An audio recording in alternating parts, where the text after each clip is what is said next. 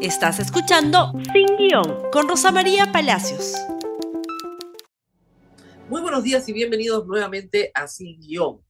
Las emergencias están todavía ocurriendo en todo el país y vamos a hablar de eso y también de la política peruana. Y bueno, las alertas continúan y en realidad algunas preocupan más. Ayer este, tuvimos la alerta de lluvias eh, inmediatas, por favor, lo pueden poner a toda pantalla, alerta de tsunami, aviso de corto plazo, no es inmediata, de corto plazo ante lluvias intensas. La vigencia es actual, empezó ayer a la una de la tarde y termina hoy a la una de la tarde, así que estamos bajo la vigencia de ese aviso de corto plazo ante lluvias intensas. ¿Dónde pueden encontrar ustedes esta información? Este boletín informativo lo encuentran muy rápidamente en la página web del CENAMI o en la página web de INDECI o en la página web del COE, que van a ser recursos que vamos a tener que utilizar, como veremos un instante, en los próximos meses. Nótese qué regiones están en rojo y qué cuencas dentro de esas regiones están en rojo. Como verán, con claridad está Lima, incluye varias cuentas de las provincias de Lima y también, por supuesto, de la ciudad de Lima, de la provincia de Lima o Lima Metropolitana, que a estas alturas todos ustedes saben muy bien, tiene tres ríos, el Chillón, el Rima y el Urín. Y los tres han tenido desbordes muy importantes en las últimas 24 horas. Si bien para de llover, el acumulado en las cumbres sigue bajando. Y baja porque se empoza, se forman lagunas naturales y luego esa agua no encuentra su camino, sino es hacia abajo. Y hacia abajo es por la quebrada, la quebrada hacia el río, el río hacia el mar. Así que este ciclo se va a seguir repitiendo un poco más. La alerta por lluvias intensas de corto plazo es hasta el día de hoy a la una de la tarde. Eso es, hay que tenerlo claro. ¿Qué pasa cuando no, no entendemos que esto sí puede pasar? Pasa lo siguiente, ayer en Chosica en la mañana, varias cámaras captaron el derrumbe de una casa de tres pisos, de material noble, eso está hecho de ladrillo, tres pisos. Esta no es una choza pobre de un invasor que no tiene dónde vivir. Aquí se alquilaban cuartos, vivían 30 personas. Esto es mala construcción realizada en la margen de un río que tiene que tener un retiro de seguridad. Miren ustedes lo que pasa. Lo que tienes que tener es un retiro de seguridad. Y estos retiros de seguridad en muchos lugares del mundo se utilizan como parques, como recreación para la ciudad, pero no para construir viviendas, porque cuando el río crece, los cimientos los carcome muy rápidamente y la casa se cae. Ayer el RIMAC ha estado en alerta todo el día y en la madrugada también. Acá tenemos algunas imágenes para los que miramos el río habitualmente. Esto no es normal, ni siquiera en verano.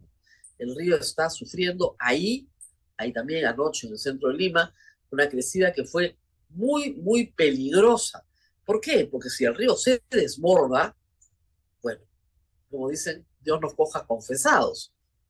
Esa agua llega hasta el Callao y esto ocurre a pocos metros de Palacio de Gobierno.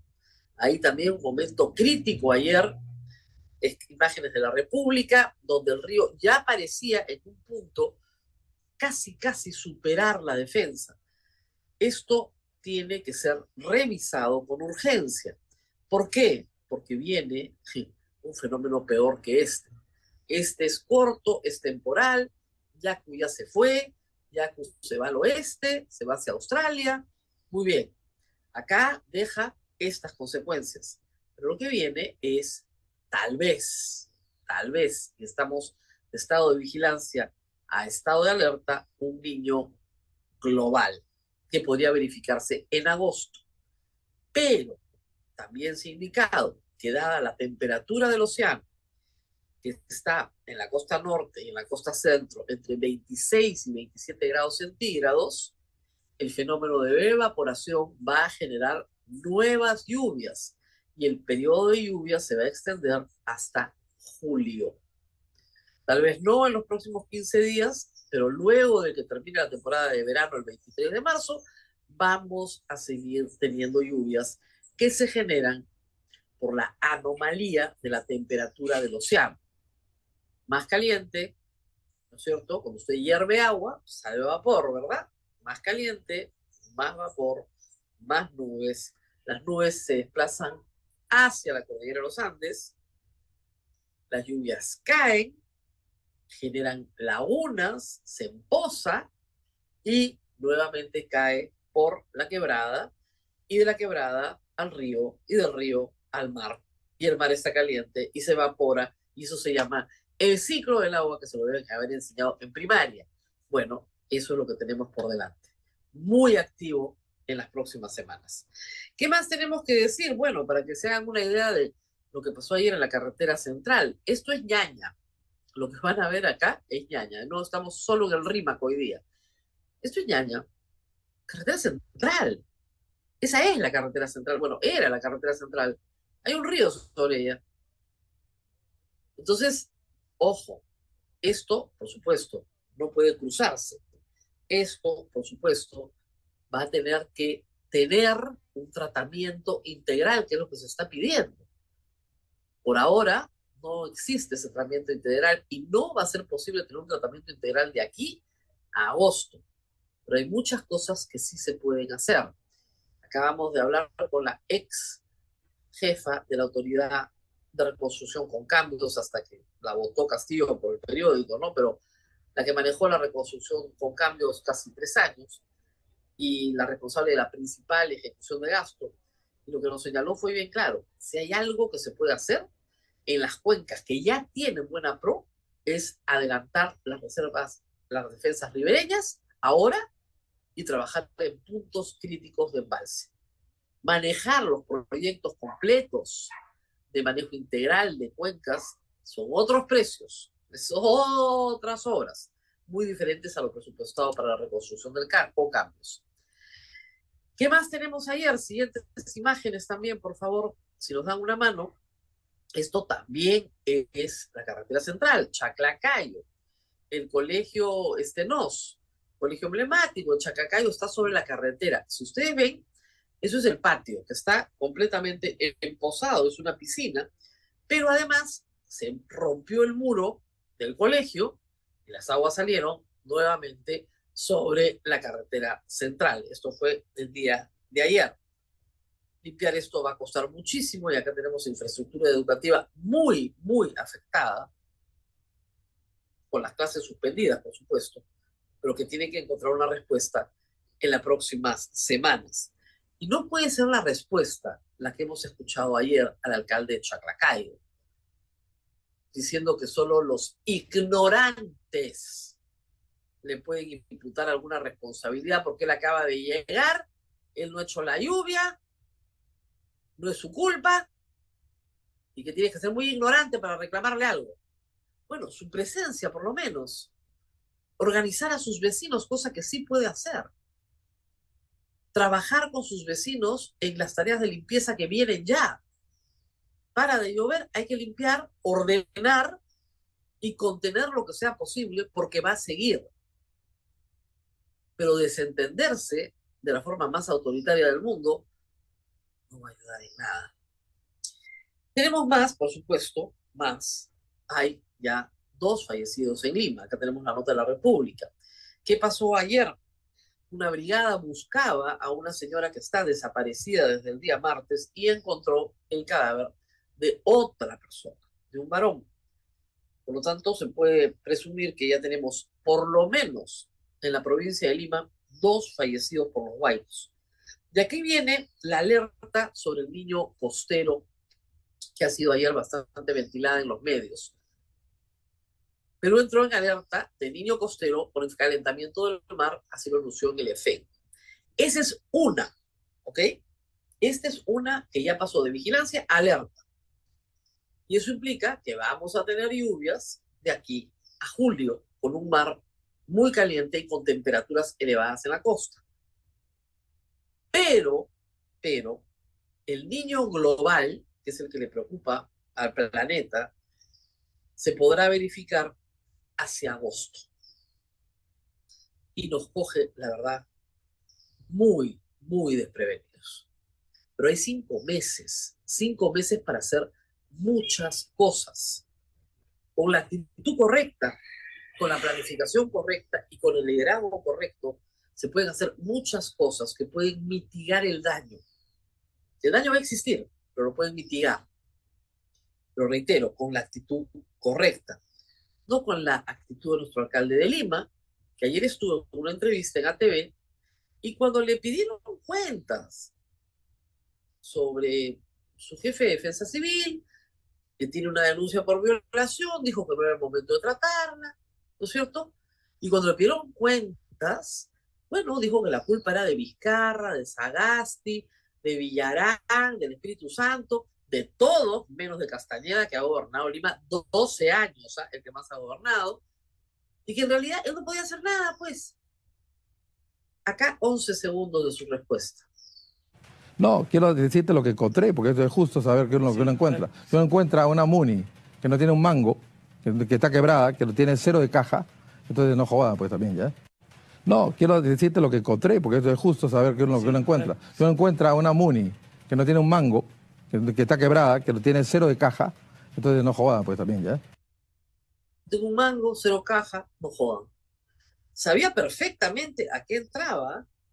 Ah, ¿No me creen lo que acaban de escuchar? Bueno, vamos a escucharlo de nuevo, por favor, Chonquita. ¿Lo puedes poner de nuevo, una vez más?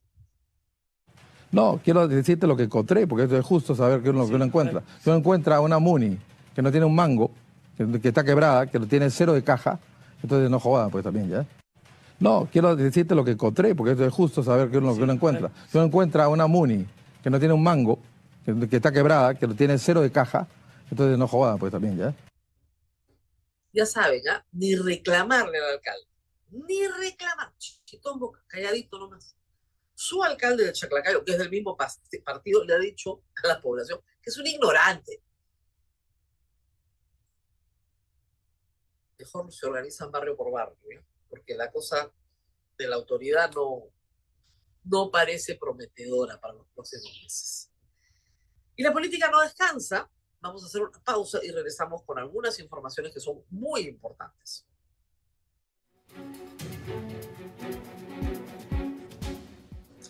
Muy bien, ayer el New York Times, prestigiosísima, espero para todos, prensa de los Estados Unidos, publica un artículo muy trabajado con peritajes realizados con expertos en los Estados Unidos sobre el uso desmedido de la fuerza en el Perú contra manifestantes realizado durante el gobierno de Dina Boluarte, que hoy cumple 100 días. Ya no son solamente algunos medios peruanos como La República los reporteros, Gilebran en sus 13, ahora es el New York Times. Y el New York Times lo que dice, acá está la nota, es bien serio, porque la investigación reafirma que manifestantes fallecieron a manos de las Fuerzas Armadas y de las fuerzas policiales. Y volvemos a insistir en eso. Hay 48 personas que han fallecido en el Perú por proyectil de arma de fuego. Armas de fuego que estuvieron en manos de la Policía Nacional y de las Fuerzas Armadas.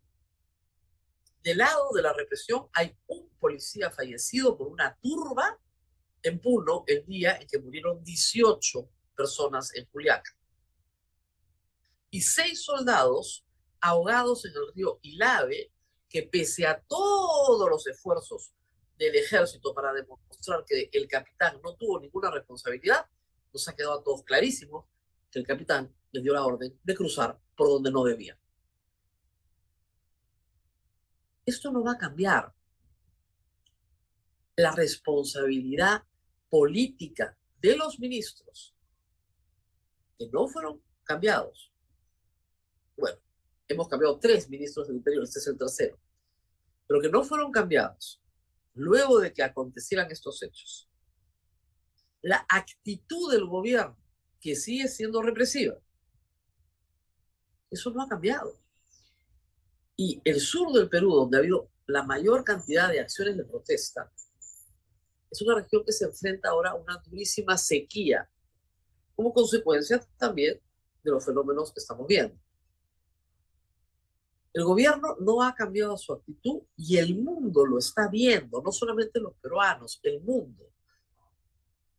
El gobierno ha tenido esta idea que mantienen también algunos periódicos, prensa escrita y televisiva, más o menos simpatizante del régimen, de que acá ha habido un complot, una conspiración de Pedro Castillo, que Pedro Castillo ha logrado que estas 48 personas las maten, o que se maten entre ellas, ¿no es cierto? Eso es mentira. Acá hemos tenido un fenómeno represivo brutal por parte del Estado, que tiene 48 muertos en su haber. Esto no es normal y no lo podemos normalizar y no lo vamos a normalizar. Esto necesita una investigación y una sanción. Por mucho menos, por mucho menos se han vacado presidentes en el Perú. ¿ah? Pero acá se nos quiere hacer creer que no pasa nada, que cambió la noticia, que llegaron las lluvias, que hay otros asuntos y que bueno, es una tregua y que ya veremos después el gobierno de Dina Boluarte no ha respondido frente a esto. Ni ella, la hemos escuchado ante la prensa extranjera decir que los puneños se mataron entre ellos, los ayacuchanos se mataron con una avalancha, que los puneños tenían balas dundum traídas al Perú por los ponchos rojos, y todo eso es absolutamente falso. Las imágenes que ha revisado el New York Times, los testimonios, las necropsias, los audios le permiten determinar que por lo menos en Juliaca, Ayacucho y en Macusani, donde ellos han hecho investigación sobre los cuerpos de los fallecidos, estos fueron asesinados por las fuerzas del orden. Y esto, señores, es en términos de protección de los derechos humanos inaceptable. Un país no lo puede tolerar. No nos podemos quedar callados. Esto va a regresar sobre Dina Boluarte y sobre los ministros responsables una y otra vez a lo largo de sus vidas. Porque estos crímenes, señores, no prescriben. En el marco en el que han sido efectuados, no prescriben. Se ha violado y se sigue violando sistemáticamente el derecho a protestar. Se gasea en Lima indiscriminadamente para impedir el derecho a reunión una y otra vez. Y detrás de esto no está ya Castillo, que está preso y rumbo a una larga condena, como muchos de sus secuaces y asociados, que o tienen impedimento de salida, como Bessie Chávez, que se lo han puesto por 15 días, o lo van a tener, o finalmente van a tener prisiones preventivas. No tiene Castillo capacidad de organización. Hay un 88% del país que le pide al Congreso que apruebe un adelanto de elecciones. Esa es la solicitud y la respuesta del gobierno no puede ser más hostil a esa solicitud. No nos hemos olvidado ni nos vamos a olvidar. Y si Dina Boluarte se afirma en el poder en una alianza precaria con unas bancadas de derecha que por ahora la apoyan, pero mañana seguramente la apuñalan, o se apoya en un ejército al cual está dando inmunidad de todo, incluso para crear sus propias historias, ¿Cuánto le va a durar eso? Hasta el 2026, ¿está segura? Pues seguiremos diciendo que 48 personas muertas por, proyectil de arma de fuego es inaceptable. Y lo dice la prensa mundial, que no es caviar, ni es roja, es la prensa del imperialismo yanqui, la prensa de los Estados Unidos. Dios mío. ¿Qué más? El Congreso ha tenido un gesto de cordura y ha dicho, bueno, hemos suspendido los viajes internacionales por un plazo de 60 días. Claro, acaba de salir la investigación sobre las rendiciones de cuentas de los congresistas y hay que ver cómo viajan y hay que ver cómo gastan. Se supone que los viajes son de trabajo, pero los hoteles de lujo no están excluidos, los gastos en almuerzos, comidas, etcétera, tampoco, se vive bien. vaya, se vive bien en estos viajes al exterior. Que si fuera con su plata, Dios los bendiga, ¿no? No hay ningún problema, que la gasten, que promuevan el consumo internacional. Pero el problema es que es con impuestos de todos los peruanos, que deberían estar destinados a fines más importantes, más nobles, ¿no? Con una prioridad diferente. Y finalmente una nota política importante. El Partido Aprista Peruano, el APRA, ha recuperado la inscripción en el Jurado Nacional de Elecciones las declaradas fundadas unas tachas en su contra que francamente eran irrelevantes. Es una buena noticia tener partidos organizados. Es una buena noticia que regresen a la arena política, que compitan. La APRA tiene ideología, tiene cuadros, tiene ideas. Lo único que hay que esperar es que haya aprendido las lecciones del pasado y que deje sus intereses, digamos, en causas poco dignas, ¿no? que acompañaron al APRA antes de que perdiera la inscripción. Muy bien, nos tenemos que ir. Esto ha sido todo por hoy. Tengan un buen fin de semana. Aprovechen, aprovechen esta pequeña tregua de lluvias para la costa central y revisen sus casas. Y la solicitud continúa vigente. Revisen su techo, porque lo van a necesitar de todas maneras en los próximos meses. Nos vemos nuevamente el día lunes. Gracias por escuchar Sin Guión con Rosa María Palacios. Suscríbete para que disfrutes más contenidos.